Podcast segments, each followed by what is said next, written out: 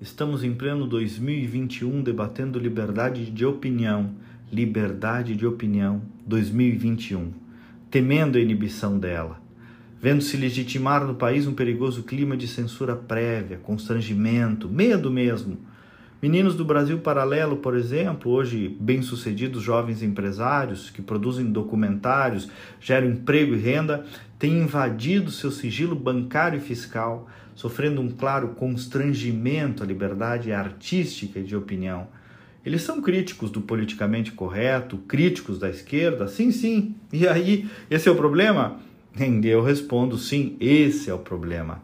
O sistema está em grande medida aparelhado por uma ideologia que não sabe verdadeiramente lidar com o contraditório direto. E se você critica a esquerda e ao mesmo tempo o establishment, aí então vira crime de grande potencial ofensivo, atentado à democracia.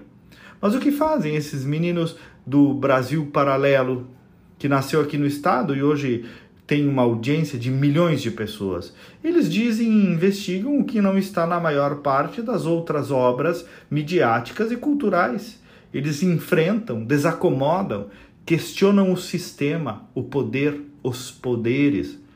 Mas tem mais: um ministro do TSE determinou a suspensão do pagamento de 11 canais conservadores de direita do YouTube, todos que pensam igual.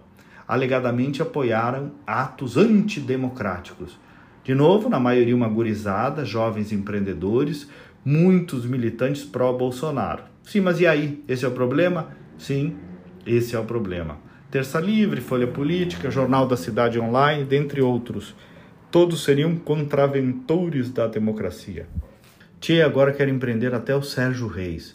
Falou uns impropérios. Processa, mas mandar prender o Sérgio Reis.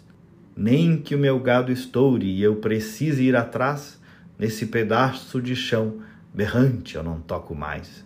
Esse é o criminoso, e aí, de outro lado, imaginem há quanto tempo gente de esquerda atenta em palavras contra a democracia, as frases de João Pedro Stedley, José Dirceu, tantos outros, democratas esses senhores.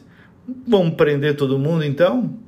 Então, meus caros, não é sobre ideologia, eu tenho minhas preferências, nunca escondi, sou um dos que não invoca isenção, mas é sobre o direito de todos falarem, de todos opinarem sem medo, sem medo, sem inibição, sem censura prévia, sem censura 2021.